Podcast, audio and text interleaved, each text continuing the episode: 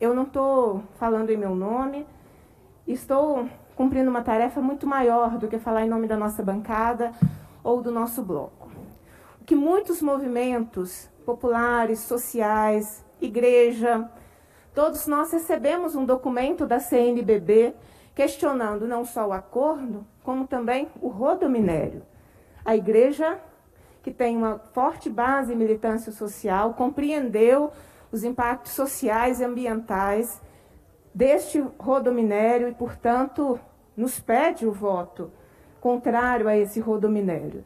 Eu escutei em três audiências muitos convidados que trouxeram não opiniões, mas estudos que analisaram os traçados, que analisaram os impactos e acho temerário nós, enquanto parlamento mineiro, autorizarmos o governo do estado a seguir um projeto com essa complexidade que tem impactos irremediáveis. A nossa segurança hídrica não é, não, não é real que é, os problemas de sangue no anel rodoviário serão resolvidos, porque, na verdade, o que nós pedimos o tempo inteiro foi que o governo nos apresentasse estudos. Me desculpem a franqueza, o governo do Estado atuou com desleixo, para ficar numa palavra cortês, por não nos apresentar estudos nenhum. Não tem estudos que viabilizem nos dizendo que o rodo minério é melhor do que a reforma do que o atual anel rodoviário. Foi por isso que eu pedi a leitura da emenda. Quem pôde prestar atenção na leitura, a ação permanece a mesma. O recurso está lá para a reforma do anel rodoviário. Se quando, do próxima discussão orçamentária, avaliarmos que é insuficiente, que não atendeu, podemos rediscutir que os movimentos sociais e populares pedem é que nós não autorizemos o Estado a fazer esse projeto com essa complexidade, porque faltou muito debate popular.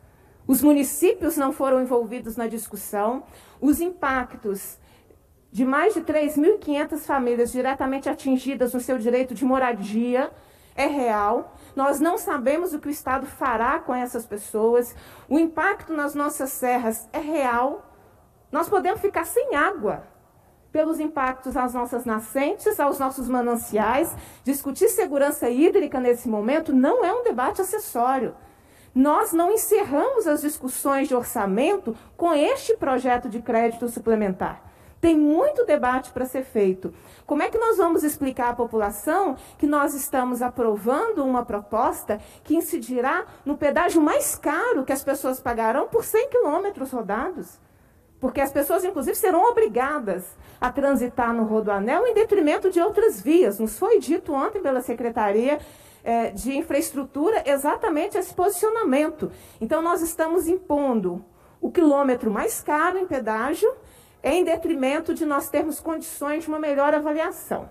Eu já participei de muita luta antes de estar como deputada, participo de muitas lutas como deputada, e a minha experiência de luta social mostra que depois que a gente autoriza o governo a fazer algo tão genérico, ele se empodera ele se empodera, não retorna à casa legislativa para continuar o diálogo e não conversa com o povo. Não acho que o governador Zema tem que sair empoderado desta discussão com uma autorização para o rodominério que servirá aos interesses da criminosa Vale. Não servirá aos nossos interesses da região metropolitana. Eu vivo na região metropolitana, a maior parte da minha família vive e depende da região metropolitana, não é uma discussão de poucas pessoas. Nós sequer tivemos tempo e condições para discutir alternativas, porque inclusive o governo do estado não discute alternativas. É grave o impacto no nosso modo de vida, no nosso meio ambiente, na nossa segurança hídrica serão irreparáveis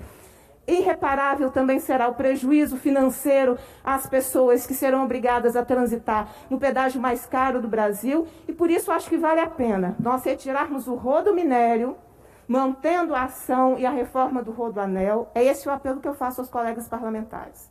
E possamos ir no nosso controle parlamentar, avaliando e discutindo aí as próximas etapas. Não acho que o governo tenha que sair daqui com essa autorização de um projeto tão complexo, com tantas falhas e com tantos erros e comprometendo tanto o modo de vida das pessoas.